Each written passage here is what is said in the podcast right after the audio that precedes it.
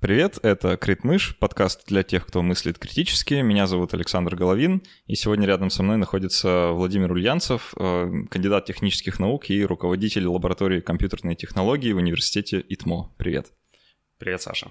Прежде чем мы начнем э, непосредственно наш разговор, э, у меня есть объявление. 27 октября в Петербурге в 6 часов вечера состоится небывалое событие, которое называется Science Battle — я вам об этом рассказываю, потому что ну, я буду там ведущим. Вот если вы хотите прийти и посмотреть, э, там пообщаться, это хорошая возможность.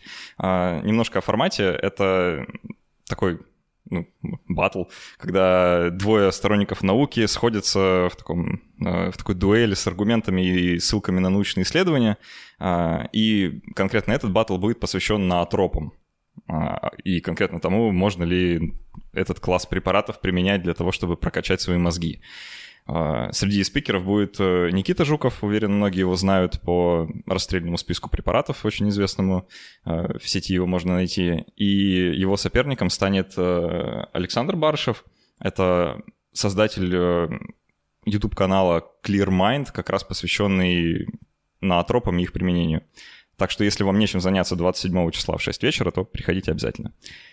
Вот. И еще маленькая э, вступительная речь. Э, я традиционно говорю спасибо нашим патронам, которые помогают делать этот подкаст возможным. Спасибо вам, что вы есть. И если вы, дорогие слушатели, хотите помочь подкасту, поучаствовать в его развитии, то переходите по адресу patreon.com slash э, Там можно прочитать, что это такое. Там все подробно написано. А, и, или если вы хотите помочь э, там, каким-то разовым донатом, то переходите в нашу группу ВКонтакте, там как раз идет сбор средств на рекордер, чтобы мы не писали через ноутбук. Вот, э, вы тоже этим очень поможете. Итак, все, э, позади все эти анонсы, наконец-то можно перейти непосредственно к разговору. Владимир, я долго думал, как построить нашу беседу. Я думаю, ну, знаю, что ты тоже. И давай начнем вот откуда, так как для вообще простого человека работа ученого это что-то странное и неземное. Может, давай вот так раскроем. А как, что с собой вообще представляет будний день вот ученого в твоей лаборатории? В моей лаборатории все довольно просто обстоит. В том смысле, что мы занимаемся... У нас лаборатория по компьютерным технологиям. То есть и изначально... А, видимо, давай я лучше расскажу, как я стал ученым, ну а потом, давай. видимо, администратором и менеджером лаборатории. А, а именно, вот я учился в 239-м лицее физико-математическом, и ну, уже до этого понимал, что буду заниматься техническими науками, а потом, соответственно, стал выбор. Выбор вставал так. Мы будем, я буду заниматься или физикой, условно говоря, или химией, или, или программированием. И уже тогда понимал, что более-менее программированием, потому что для работы программиста, по большому счету, ничего не надо. Не надо только иметь ноутбук, а ноутбук уже и тогда, в 2006 стоил довольно дешево. Компьютер и так далее и тому подобное. То есть если в 2000, э, не в 2000, а в 96 году, условно говоря, или в 90-х годах, когда у моих родителей стоял выбор купить э, первый компьютер или купить однокомнатную квартиру, они купили компьютер. Это потом отбилось, потому что они печатали одни из первых объявлений, э, вот именно не от руки, а набитые в Питере. Вау. И это было доста- ну, это достаточно забавная история, ну, такие байки моей семьи, но мы, мы об этом не будем. В общем, да, компьютер был с самого детства, и я уже представлял, условно говоря, как раз одно из первых поколений, которое выросло, ну вот мы с тобой, которое выросло полностью с компьютерами. Ну, почти полностью. Да, у меня, у меня 6 лет тоже. Ну, вот у меня тоже с тех времен, когда я себя еще не помню.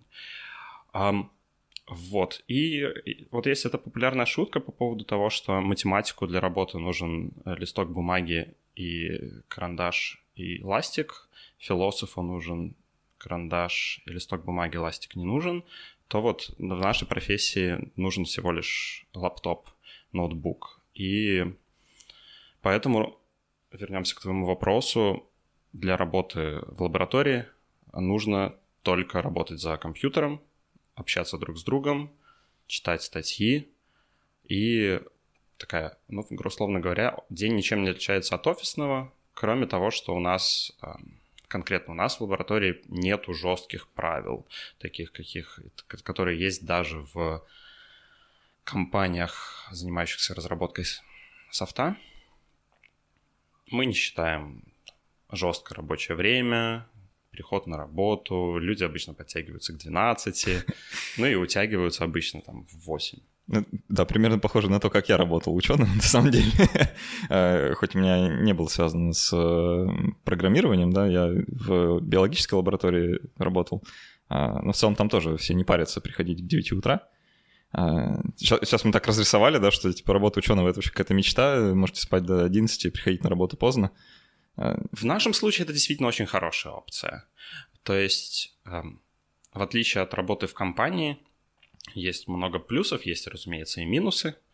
Но, в общем и целом, и если вкратце говорить, то работа ученого в области вот, computer science — это когда ты как раз условно платишь за свою свободу.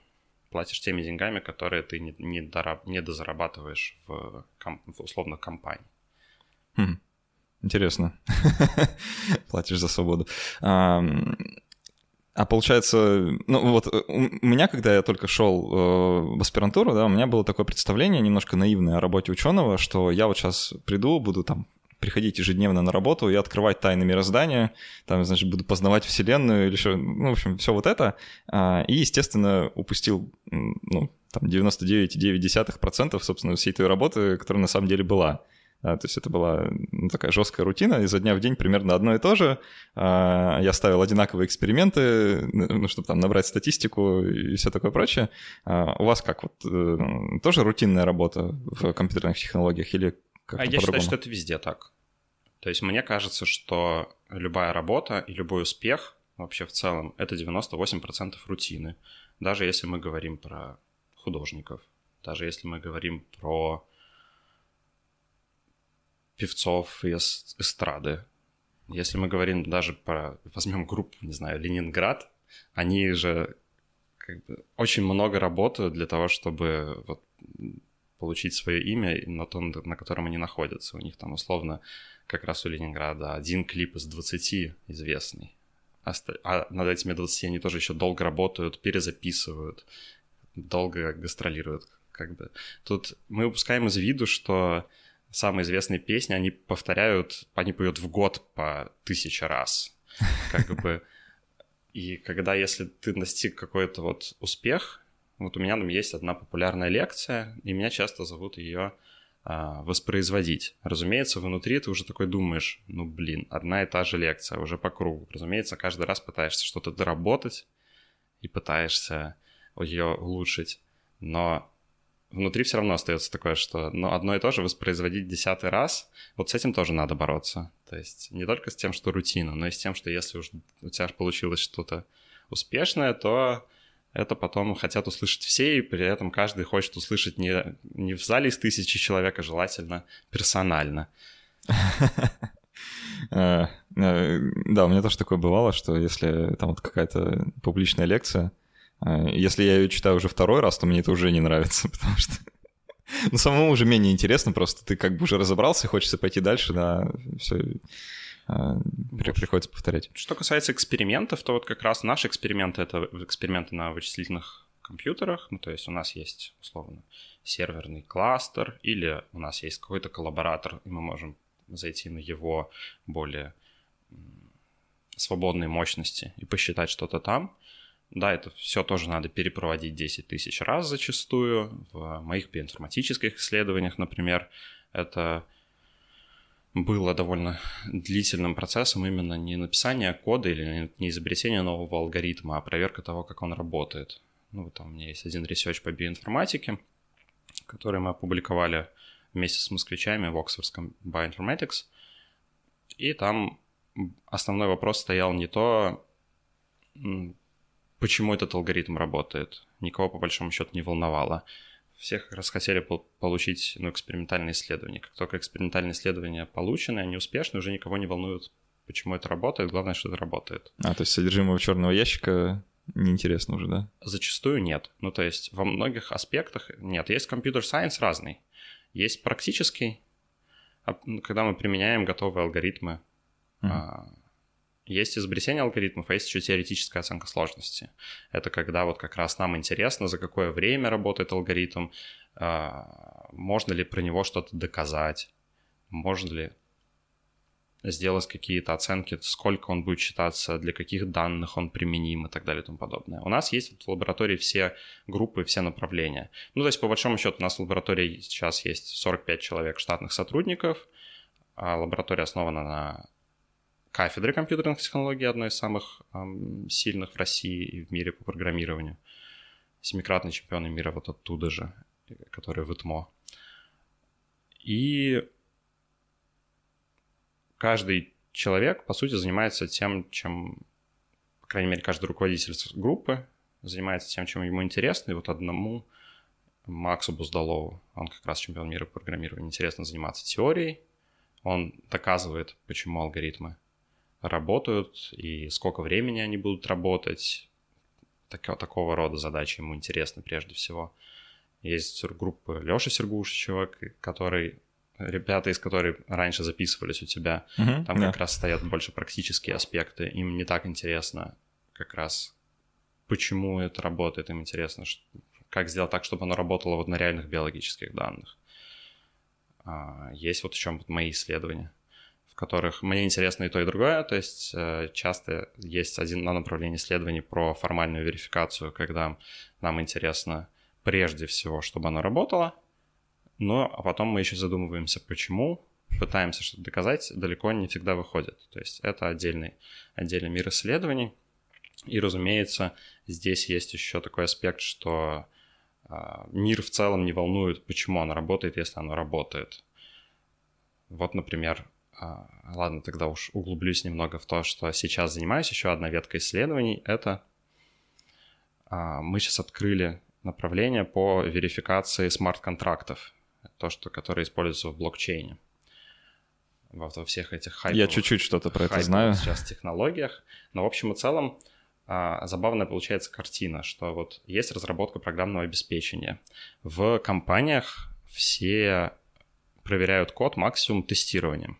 Это когда мы просто берем тест, запускаем его на нашей программе, тест проходит или не проходит.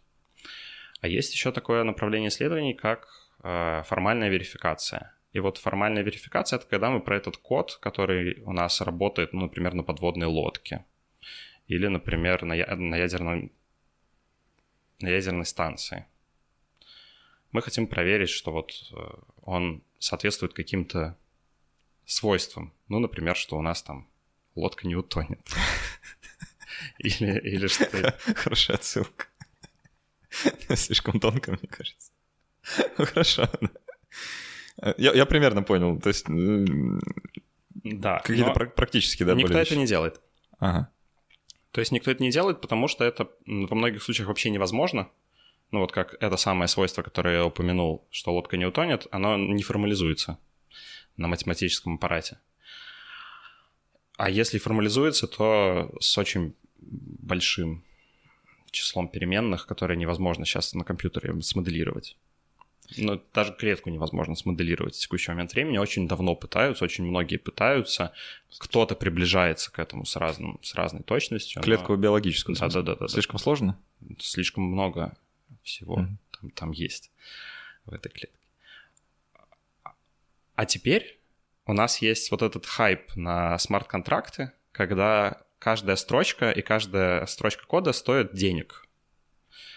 То есть там, во-первых, код становится законом, а во-вторых, за исполнение вот в этой распределенной сети нужно платить. Я в этом не очень силен. Опять же, это не моя область исследований, я этим не занимался годами, не исследовал и так далее. Но, тем не менее, пришли ребята и сказали, что вот есть э, то, что связано с, ва- с вашей верификацией, которой вы занимались раньше. Давайте это разовьем. И действительно, стало интересно. То есть это, наконец, пришло то время, когда за каждую строчку кода и за каждую ошибку нужно платить и платить реальными деньгами. То есть если раньше это было скрыто, ну, иногда даже человеческими жизнями, но это как mm. бы постфактум обнаруживается, да, что у нас там ракета... Если лодка все-таки утонула. Если лодка все-таки утонула, если ракета все-таки сбилась с курса из-за ошибки программного обеспечения и так далее и тому подобное. Какие злободневные примеры мы приводим прям. Летела ракета, упала в болото. Какая зарплата? А, Такая рыба. Хорошо, да, это интересно, на самом деле, совершенно непонятно для меня область, потому что я-то больше все-таки биолог, медик, э, и вот все, что связано с программированием, компьютерными технологиями, я сразу вот теряюсь абсолютно. А, надеюсь, что кто-нибудь примерно понял, что это себя представляет. А, айтишников много, на самом деле, сейчас вообще. Вот мне сложно даже как-то...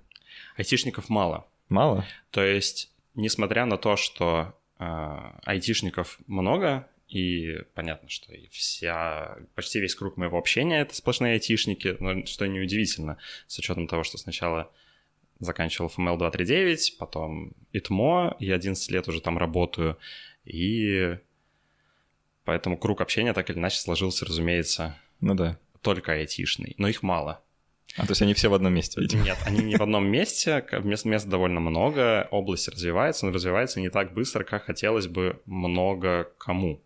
То есть и представители компаний говорят, что нам нужно еще, по крайней мере, 500 э, человек в одну компанию только по машинному обучению.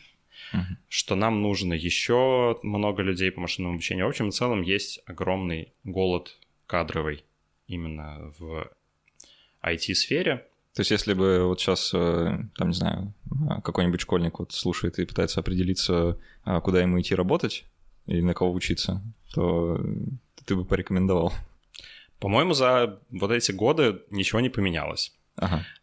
Программирование поменялось. Оно стало несколько другим. И программисты в будущем нужны будут несколько другие.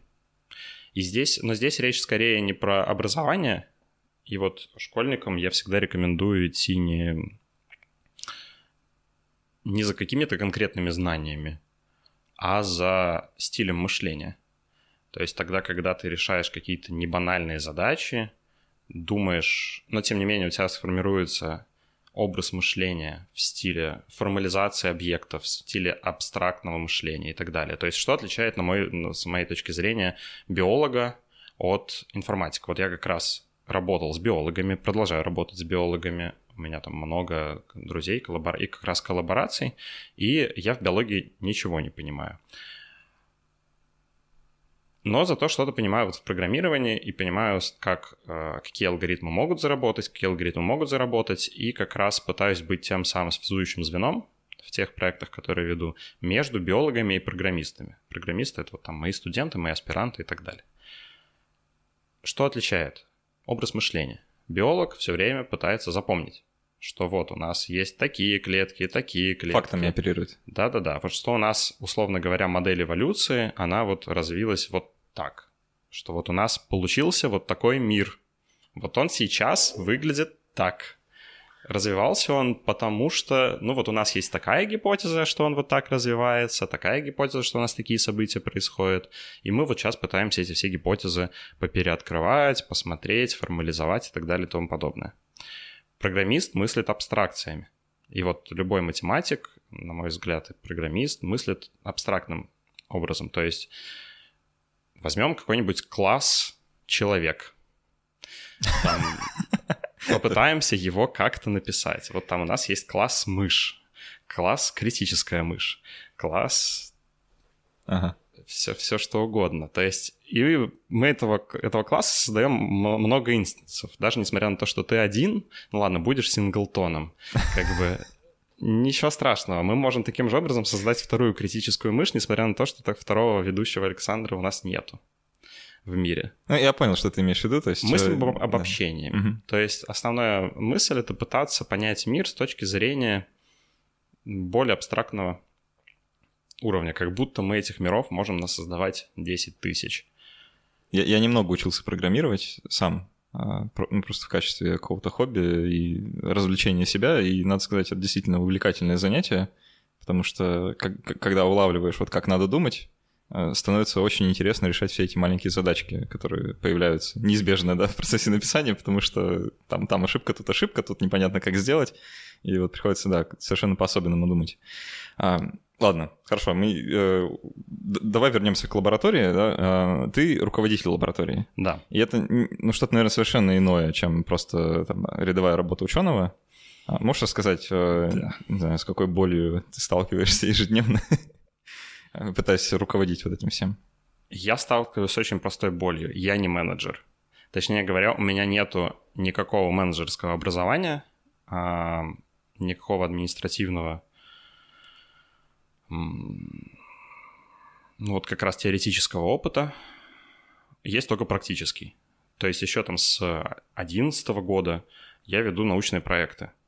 Уже вот там, будучи бакалавром и магистром первого курса, я уже выигрывал гранты и вел их, уже э, руководил студентами на год, на два меня моложе. И как-то вот нрав- нравится мне этот процесс чуть больше, чем делать это самому, однако это не на 100% уверенное утверждение.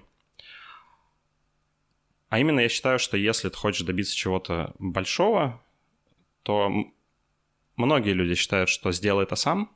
Я считаю, что в современном мире самому это сделать невозможно.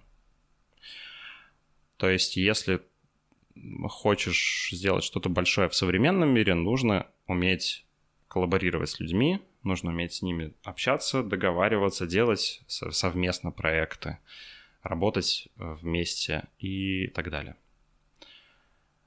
Это сложный вопрос, потому что многие профессионалы, которые известны в текущий момент времени, они действительно действуют самостоятельно. Они действуют одни.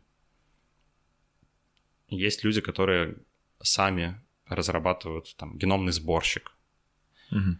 Но, тем не менее, самые, самые известные геномные сборщики были разработаны большими командами. Несмотря на то, что те люди достаточно известны и имеют большой вес в научном сообществе.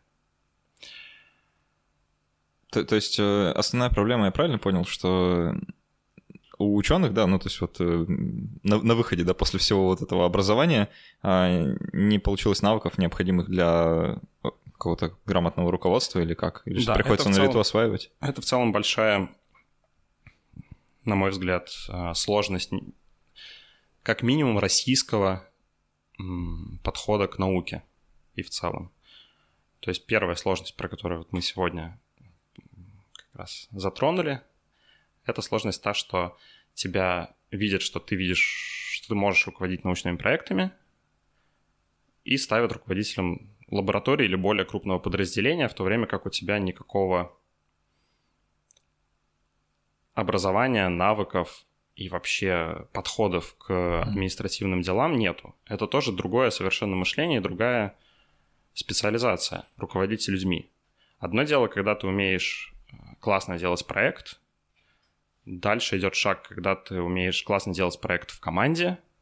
Следующий шаг, когда ты умеешь делать проект, будучи руководителем команды.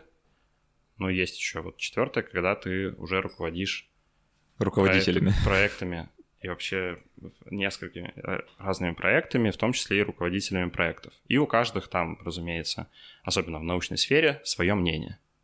То есть вот еще одна особенность научного, научного мира заключается в том, что ни у кого нету а, одинаковых мнений. То есть если мы возьмем двух разных ученых, и они вдруг считают одинаково, то это значит, что один списал у другого или один просто не читал. Не бывает так. Я никогда не видел а, честных рецензий, честных, честно написанных а, мнений или озвученных одинаковых, которые совпадали бы еще и с твоим. Слушай, ну это же вообще в целом свойство науки, да, это организованный скептицизм.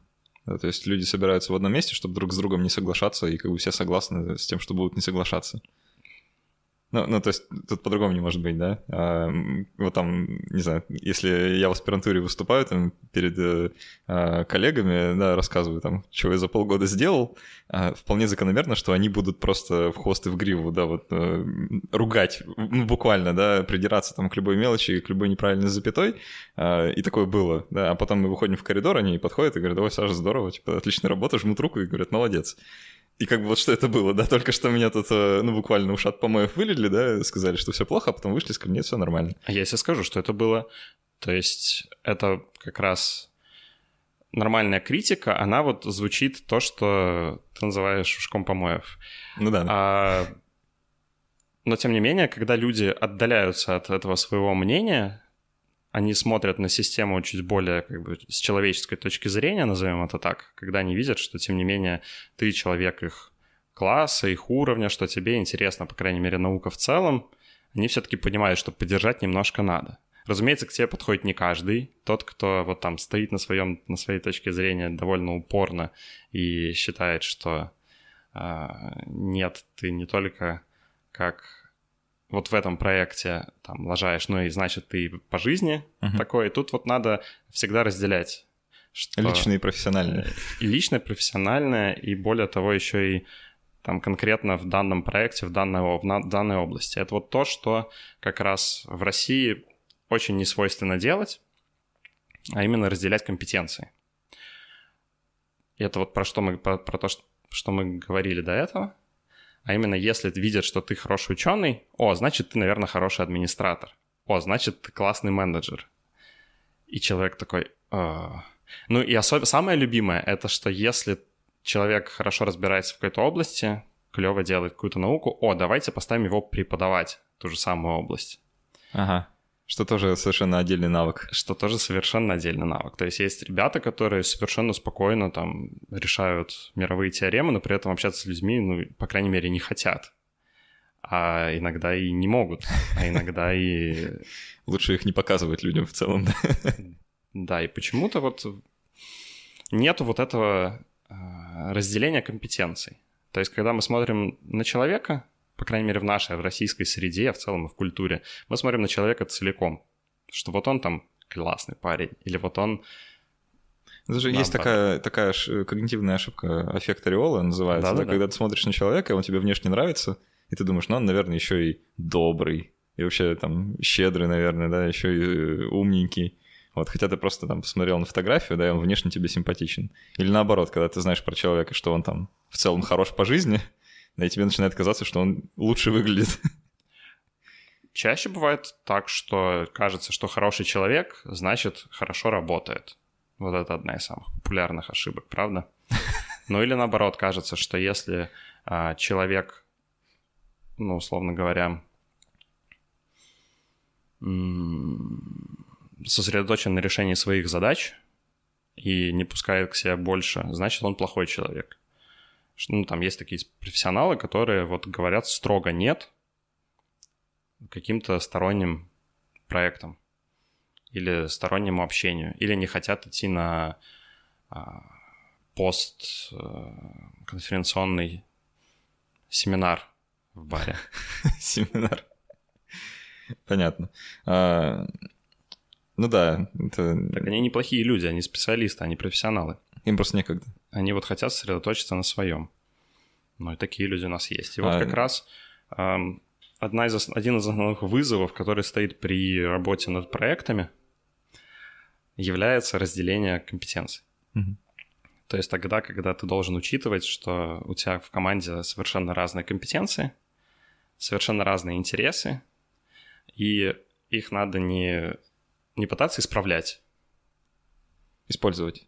А, их надо пытаться грамотно сочетать угу. между собой.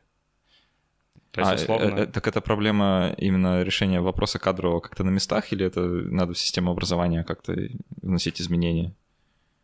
Система образования здесь может упоминаться только в контексте системы образования общей культуры, вот менеджмента и угу то, что при, принято называть вот soft skills, условно говоря, как раз soft skills — это понимание того, как у тебя в команде, как умение видеть в человеке разные компетенции. Такое образование, разумеется, можно получить, и в частности я его стараюсь получить. И сейчас тоже какие-то там тренинги, не тренинги у нас проходят на, этот, поэтому, на этой теме для молодых как раз а, менеджеров и руководителей подразделений. Это здорово. Эти, эти ребята мне, вот, которые проводят тренинги, мне нравятся, в частности, потому что, ну и в целом эта идея, она очень здравая. Как человек, у нас вот принято, по крайней мере, вот когда я получал образование, что вот специалисты, специалисты, специалисты, тут узкая специализация, тут узкая специализация, тут узкая специализация, и мало таких общих вещей, а если они и были, то были они слабоваты. Ну, там, условно, философия или еще что-то. Она мне только в аспирантуре начала нравиться, ну, может, потому что преподаватели были другие уже в аспирантуре. Ой, да, про философию в аспирантуре как-то... У, у меня есть одна забавная история, но она совершенно не к теме, поэтому я ее сохраню на потом, а, возможно, после шоу наше. А, давай вот тогда окунемся в такую, в такую тему, как э, производится вообще вот такая единица науки. Да? Вот э, ученые пришли в лабораторию, ходили туда там какое-то время, провели ряд экспериментов, написали про это какую-то статью. А, что дальше происходит? Вот они ее написали, вот она у них лежит. Что значит лежит? Ну, ну, не знаю, им нужно ее куда-то отправить, там, опубликовать. Э. О, дальше могут быть совершенно разные вещи. Ну, например, мы сначала под эту статью хотим выиграть грант. Ага. Потому что ученые, к сожалению, хотят, хотят кушать. Хотят есть. Нехорошие люди. Тут наши мысли совпали. И для этого надо выиграть грант желательно или найти какого-нибудь другого инвестора или не инвестора, есть два, в общем и целом, типа получения денег. Это или государственные гранты, или внегосударственное финансирование, где, например, какая-нибудь компания хочет поддержать твое исследование. Это бизнес уже, да, когда заинтересован. Да. Такое происходит не очень часто – но тем не менее происходит. Так, в частности, мы очень благодарны компании JetBrains, которая спонсирует стипендиями наших э, студентов. Некоторые другие компании также нас э, поддерживают. И это очень здорово. Но этого недостаточно. И нам нужно или работать по какой-то крупной университетской программе, как, например, вот наша программа 5 в 100, та самая. Наша лаборатория тоже проспонсирована, ну или поддерживается этой программой, и мы работаем по этой программе но и она тоже скоро будет закрыта. Она заканчивается банально в 2020 году.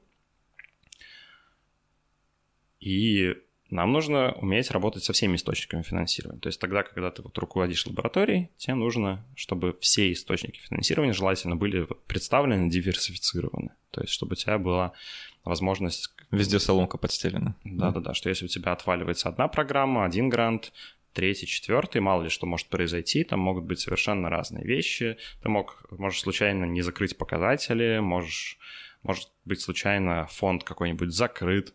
Так тоже бывает и в нашей, и не в нашей стране.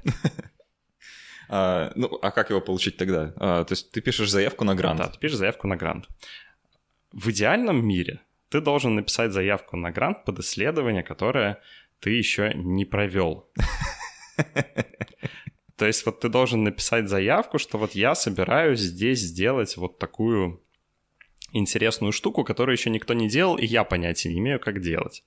Ну, ты должен написать, тем не менее, как ты представляешь, что ты будешь ее делать. И результаты какие Пишешь. получатся. И желательно, написать. да, что написать какие результаты. Потом, разумеется, ты пытаешься делать эту штуку, ой, ничего не вышло. Ну вот я хочу сделать машину времени я хочу, у меня там подход будет основанный, ну, на какой-нибудь квантовой физике, и она будет выглядеть вот примерно так. Потом у тебя ничего не получается, и тебя через там первый год э, лишают гранта. И больше более и того, больше не дают. И больше тебе грантов не дадут вообще, потому что э, грант, ну вот экспертное сообщество довольно замкнуто.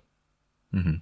В черный список внесут, как да, э, должника внесут... по кредитам? Да, там есть черный список. То есть вот в Российском научном фонде есть черный список, в этот черный список вроде бы еще и с РФФИ. У нас есть два ключевых фонда в России по техническим наукам. Это Российский фонд фундаментальных исследований, старый довольно фонд, и довольно новый Российский научный фонд. РФФИ и РНФ. РФФИ и РНФ.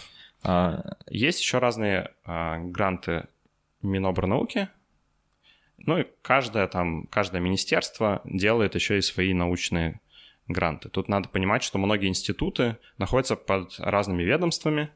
Мы находимся под Минобрнауки, а вот я работал в Москве в НИИ физико-химической медицины, они вообще под Минздравом.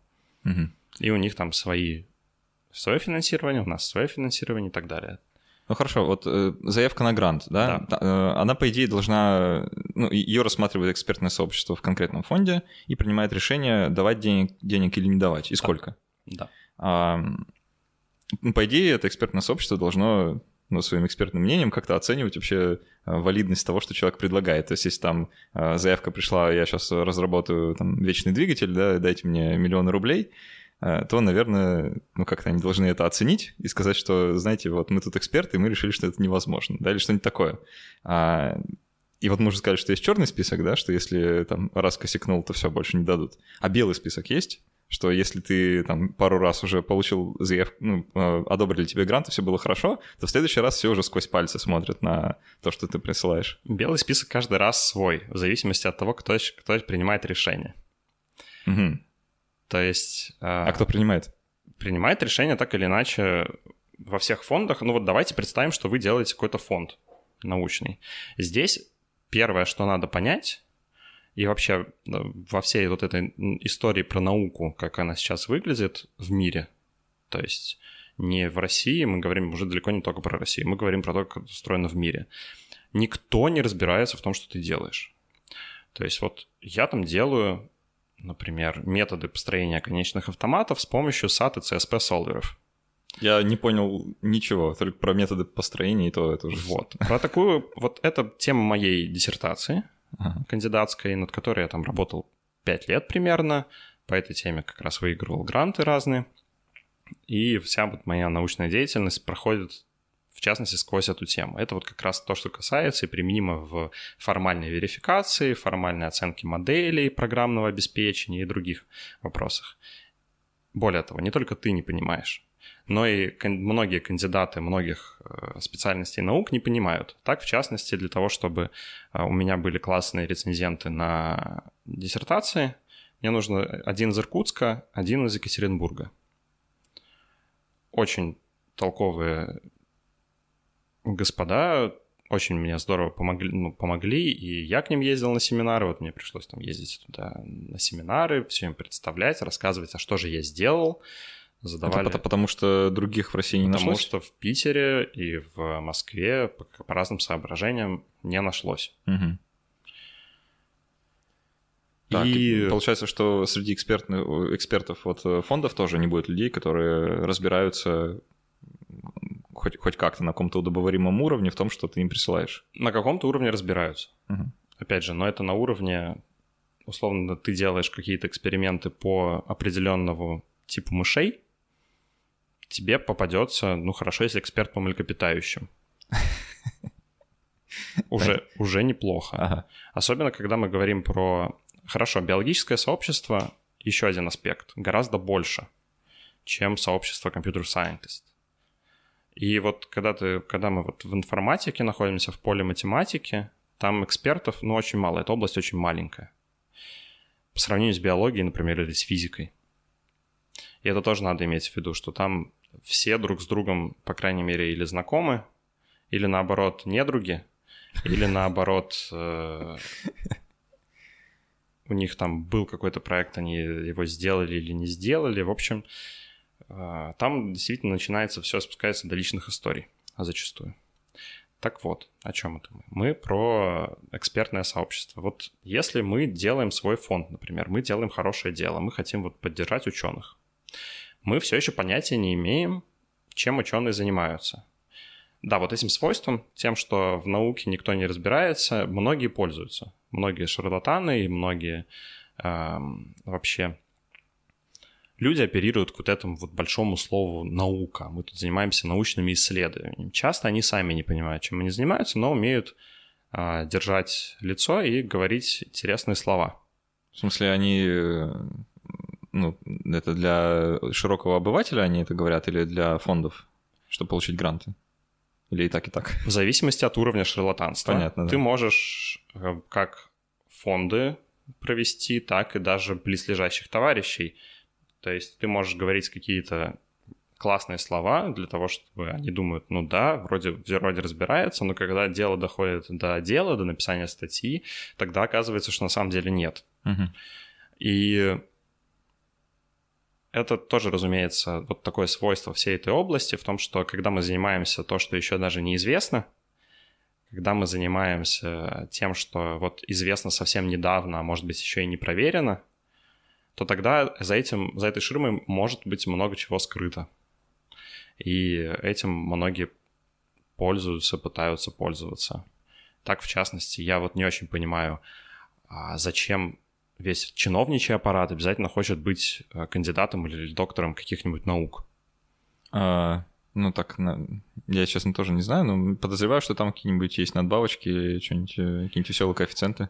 Да нет, вот именно, что не, не, не в коэффициентах дело, а вот в этой вот в этих трех-четырех буквах, которые ты пишешь на визитке. А, то есть для авторитета. Да, для авторитета. У меня mm-hmm. только такое мнение, что вот да нет же, я же доктор наук, а то, что там наука в данном случае это какая-то экономика какой-нибудь области э, в популяциях чаек. Ну, это неплохо уже, мне кажется, если хотя бы так. Если это не списанная диссертация, не скопированная там откуда ну да, это, это совершенно отдельно. Давай не будем да, про да, это. не будем. А, давай вернемся тогда вот к экспертам, да, и к, да. к фондам. А, хорошо, ну, представим, что... А... Да, представим, что мы делаем фонд. Угу. Представим, что мы хотим делать э, хорошее дело, его там поддержать. А... Дать им денег. Дать, дать им денег.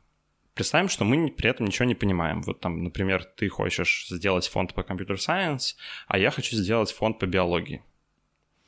Ну вот хочется мне. Вот хочется мне делать по биологии, чтобы я дольше жил. Ага, да. И многие люди действительно так рассуждают. То есть я знаю много там олигархов-миллиардеров, не лично, но знаю по поводу того, что а давайте, вот вы мне сделаете research так, чтобы я дольше жил. Вот я хочу дольше жить, я хочу меньше умирать, я не хочу, чтобы я умирал от рака, вот я буду поддерживать фонд, который ну, занимается исследованием Почти рака. благородно получается. Почему почти? Я бы сказал, что ты благородный. А, ну, нет, в смысле, если это такой сугубо личный мотив, да, что вот там я сам не хочу, поэтому давайте вы для меня что-нибудь сделаете. А, ну, а если даже как бы 1% будет ну, да. расшарен, то это уже будет, будет здорово.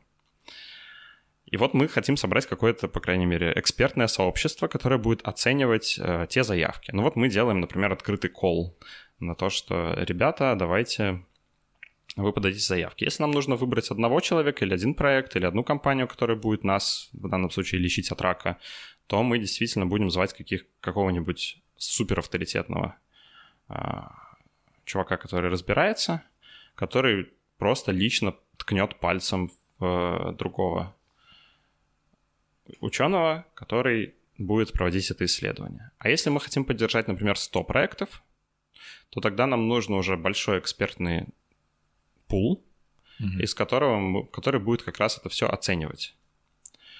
И, разумеется, а, здесь есть две категории заявок. Одни, одни заявки, про которые в экспертном, эксперты что-то знают, то есть это их или коллабораторы, или... В смысле, наоборот, знают людей? Да, знают а. людей. Есть те, которых не знают. Вот если мы хотим... Вот теперь представим, что вы начинающий ученый, или вы там нач... начали заниматься какой-то областью вне какой-то большой группы, то есть не под каким-то большим профессором. По умолчанию вас никто не знает. Вас никто не знает. Вопрос встает очень простой. А на основании чего мы будем доверять вот этому человеку, вам, проведение исследования? Или там деньги наши? Вот почему вы не завалитесь? Почему вы будете хорошо а, показывать, дать, давать нам результаты и так далее и тому подобное. Если у вас даже хорошо написана заявка, то это не дает никаких гарантий. Ну, то есть вот я бы вряд ли без какого-то имени дал вот этот проект вести неизвестным людям. Поэтому нам нужно сначала заработать какое-то имя или не имя. То есть если у нас нет статей, то все как бы сразу, сразу мимо. Если у нас есть статьи, то мы прекрасно знаем, что статьи бывают совершенно разные, вписаны быть люди в них могут быть совершенно по-разному, и нужно детально разбираться. Для этого нужно ли вот какое-то экспертное мнение, а экспертное мнение, оно по умолчанию и во всех науках субъективное. Кроме вот одной, пожалуй. Как раз тогда, когда мы в математике или в программировании можем что-то формально доказать. Ну да. Но это, это ровно то, за что я люблю математику и формальные методы, за то, что там бытует мнение, что если научно только то, что можно запрограммировать. То есть вот если ты можешь запрограммировать, если у тебя есть какой-то код, который формально на компьютере может исполниться и что-то показать или не показать, или доказательство теоремы ты тоже можешь заказать, э, загнать в компьютер и проверить корректность доказательства теоремы, то тогда у тебя есть супер объективный...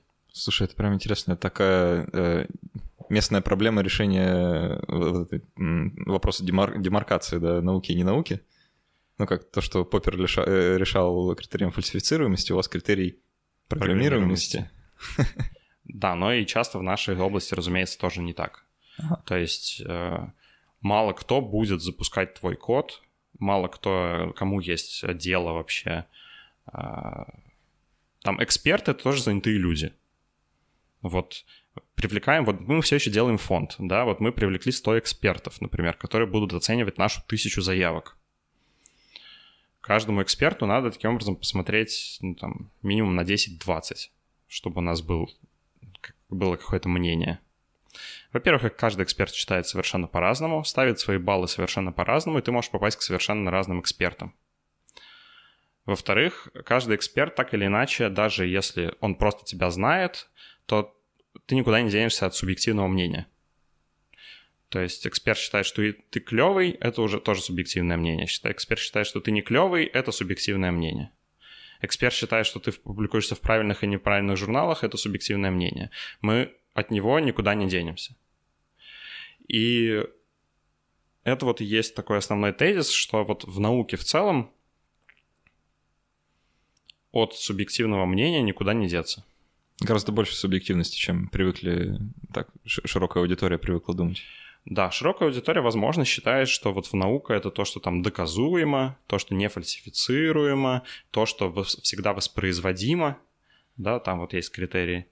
И да, было бы здорово, если бы мы могли, если бы у нас был черный ящик, в который мы положили вот результаты нашего исследования, а он бы нам сказал, что да, это наука, и это, там, и это обладает научной новизной. Ну, это было бы то же самое, мне кажется, что, ну, э, в моем понимании, там вот эта проблема решается просто, как ты уже сказал, да, экспертным мнением. То есть, ну, условно, есть люди, которые занимаются примерно тем же самым, и они говорят, вот это наука, вот это не наука. И это, ну, в целом нормальная ситуация. А, а вот э, какие-то формализованные критерии, они не всегда работают. Как я уже и сказал, что или эксперты или занимаются не тем же самым и мог, не могут на все сто процентов определить, или занимаются примерно тем же самым, и тогда они считают, что все, что не попадает в их исследование, это ерунда какая-то, да? Это не тот подход, который мы, мы, мы привыкли видеть. Это не соответствует классике изложенной еще в 60-х годах 20-го столетия. Понятно, да. Чувствуется некоторая напряженность в этом монологе. Ну хорошо. То есть, получается, наука, ну, там, для молодого специалиста, который просто сам по себе решил у себя дома там открыть лабораторию, значит, сейчас что-нибудь я тут на, наисследую. А... Это вопрос веры. Короче говоря, это всегда вопрос веры, кто в тебя верит. Если у тебя есть, э, например, какой-то инвестор или какая-то ком- ком- команда, у которых есть деньги, которые в тебя верят, то это здорово. Если же мы делаем большую лабораторию, и мы хотим, чтобы много в нас верили, то тогда нам нужно заработать большое имя во многих э, глазах.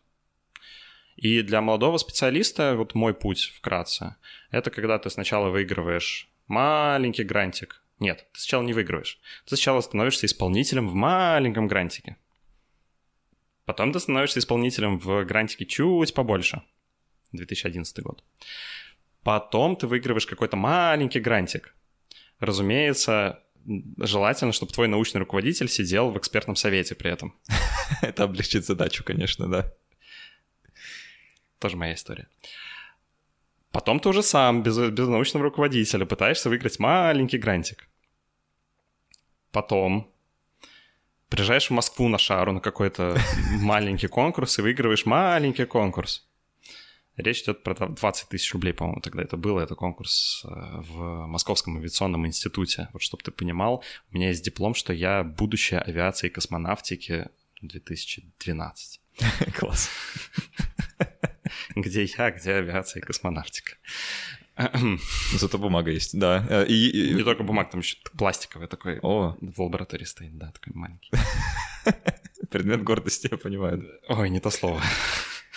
И, и вот этот путь как позволяет уже дальше да, что-то всегда получать. вот так вот мало-помалу ты выигрываешь чуть побольше, просто потому что в глазах каждого следующего эксперта надо Больше делать, надежности. Надо делать или или если очное представление, то надо делать лицо кирпичом и говорить, что мы вот тут сделали вот это, сделали вот это, опубликовали вот это, выиграли вот такую историю, выиграли такую историю. Какие у вас основания нам не доверять? Или если это письменно, то ты так и пишешь. Ну какие у вас основания нам не доверять? Смотрите, мы же тут опубликовали вот это, опубликовали вот это. Внутри да ты знаешь, что вот когда вы это опубликовали, у вас как бы там, ну, было пара косяков. Тут вы эксперимент не допровели, да и вообще идеалов. Если делать большую идеальную статью, то можно не можно, закончить. Можно стать Гришей Перельманом в лучшем случае. Это вот если вам сильно повезло.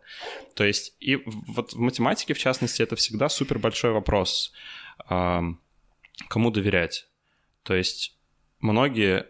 И вот в частности, этот пример я очень люблю приводить, когда мы на всяких заседаниях как раз э, внутри университета э, думаем, условно говоря, а вот это наука, а вот это не наука, как отделить одно от другого, зачастую совершенно невозможно. Потому что если мы доказываем какую-то здоровую теорему тысячелетия, то ее действительно нужно доказывать, скорее всего, одному человеку, потому чтобы он держал в голове все эти шаги доказательства, а во-вторых, это нужно делать лет 10, и вот мы, например, находимся на третьем году, э, мы держим в лаборатории три года человека, который никаких результатов не показывает. Вы его держите, не отпускаете, да? Да, мы ему, мы ему платим какую-то зарплату. Прошло 4 года, прошло 5 лет. И вот тут у нас возникает логичный вопрос. Как бы, товарищ, а что ты делаешь? Я доказываю теорему. Ты уверен, что ты ее сможешь? Нет. А ты уверен, что... Нет. А вот ты точно не фиг... Не-не-не-не-не-не-не-не. Отойдите от меня. Я, я математик. Как бы. И тут как бы любой здравомыслящий администратор думает, а, а я точно того, того спонсирую? Как бы mm вот это точно тот чувак, который там, там надо. Может, я позову любого другого математика? А, нет, он не разбирается же в этом. М-м, самый близкий живет в Австралии, и с людьми тоже не общается. Да, ему около 90 лет, да. Да. И это никогда, никогда не известно. То есть вот есть еще такие области. Понятно. Я, я вот... Э, это, мне кажется, еще одна проблема, вот ты как-то ее чуть-чуть коснулся, что когда ты подаешь заявку на какой-нибудь грант, у тебя не может быть там горизонт планирования 10-15 лет, то есть подать заявку на грант, э, там, мы сейчас будем тут на 15 лет исследования замутим, да, потратим кучу денег, а результат не гарантируем. Вот, для таких случаев у нас давно созрел э, хинт. Вот всем ученым, которые слушают подкаст Саши, э, рекомендую. Если вы провели какие-то исследования, и даже если вы подаете заявку, по большому счету, на то, что вы на 80% сделали, назовите это предварительными исследованиями. И так и напишите в заявке, что мы провели предварительные исследования, ага. которые показали, что в таком ограниченном случае нашей задачи, которую мы решаем. Или в таком частном примере. Наш метод, его набросок, черновик, вел себя здорово. Или что вот мы там в твоей области провели, там, не знаю, ПЦР на каких-то новых штаммах, и вот там обнаружили, что ну, напишите, что не допровели немножко. Как бы вот всегда нужно оставлять такой большой зазор. То есть, опять же, я не знаю ни, одного, ни одной здравомыслящей заявки, точнее, нет, знаю. Мы иногда пускаемся в авантюры. Это mm-hmm. называется заявка авантюра. Когда мы пишем, что мы там что-то сделаем, а сделали мы на данный момент или там уверены на 10%. На 20%. Наверное, большинство, ну, условно говоря, фондов, нет, даже не фондов, а людей, которые смотрят на фонды или начинающие ученые, думают, что вот гранты — это под будущее исследования, только под будущее. Разумеется, ни один эксперт и ни один фонд, они хотят быть уверены в то, что это исследование закончится, что его не надо будет прерывать, что не будет скандала, что вы публикуете статьи, ссылаясь на этот фонд, что вот этот фонд будет известен, фонд решает свои задачи, вы решаете свои задачи. И тут нужно фонду помогать всегда решать их задачи. Часто фонду помогает решать их задачи то, что у тебя уже что-то сделано, что есть некоторая уверенность в том, что мы вот это опубликуем. Это не только то, что ну, вот шаг первый, это до этого что-то сделать и набрать себе имя. Прошло 7 лет. Шаг второй, а теперь можно писать, что у нас есть предварительные исследования, в которых мы показали, что... Понятно. А, отличные советы. Мне кажется, что количество людей, э, желающих стать учеными, увеличилось вдвое только что. это, это простой легкий путь, ребят. А, всего 7 лет, да, как бы можно подать заявку на грант. Да нет, на самом деле мой путь реально очень линейный. То есть, опять же, такая часть представления, которая, возможно, должна была звучать в начале. Ну вот сейчас как раз я руководитель и гранта РНФ, и гранта РФФИ. До этого исполнителем как раз меня вписывали первый раз в 2010 году. Это вот про те шаги, которые я озвучивал. Потом там был как раз еще есть такая программа «Умник» фонда Бортника, если я не ошибаюсь. Тоже вот выигрывал. Ну и, разумеется, все начинается с каких-нибудь грантов э, КНВШ, Комитета по науке в Высшей школе Петербурга, где заявок столько, что я слышал байку, что их взвешивают, и кто, кого, кого заявка весит больше, то вот тот, тот и признается победителем. Класс. Потому что я вообще не представляю, как можно это хотя бы все эти конверты открыть. Опять же, это байка. Этого я вам не говорил. Но... У нас все записано. Хорошо. А, у, нас, у нас, к сожалению, заканчивается наш обычный хронометраж, поэтому ну, мы уже подвели так bottom line, да, что наука — это весело и здорово, да, и этим еще приятно и классно заниматься.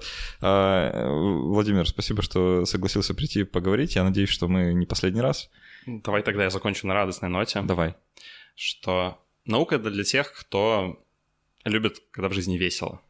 Если вы любите сидеть э, в офисе и получать свои деньги, то, разумеется, вам в программирование, вам в обычную работу исполнителя. Если же у вас мышление предпринимателя, если у вас мышление новаторское, и вы хотите все время что-то делать новое и не боитесь идти на авантюры, идти на риски, когда вы не уверены, что у вас через два года будет финансирование, например, стопроцентное. Вы не уверены, что у вас получится исследование, но вы хотите это делать. Тогда вам в науку. Работа в условиях неопределенности. Да? Абсолютно. Отлично. А, спасибо, что были с нами. Если вы слушали этот подкаст в iTunes, то обязательно поставьте какую-нибудь какую-нибудь оценку, оставьте какой-нибудь отзыв. Это очень важно для продвижения подкаста в iTunes. А, и до встречи через неделю. Пока.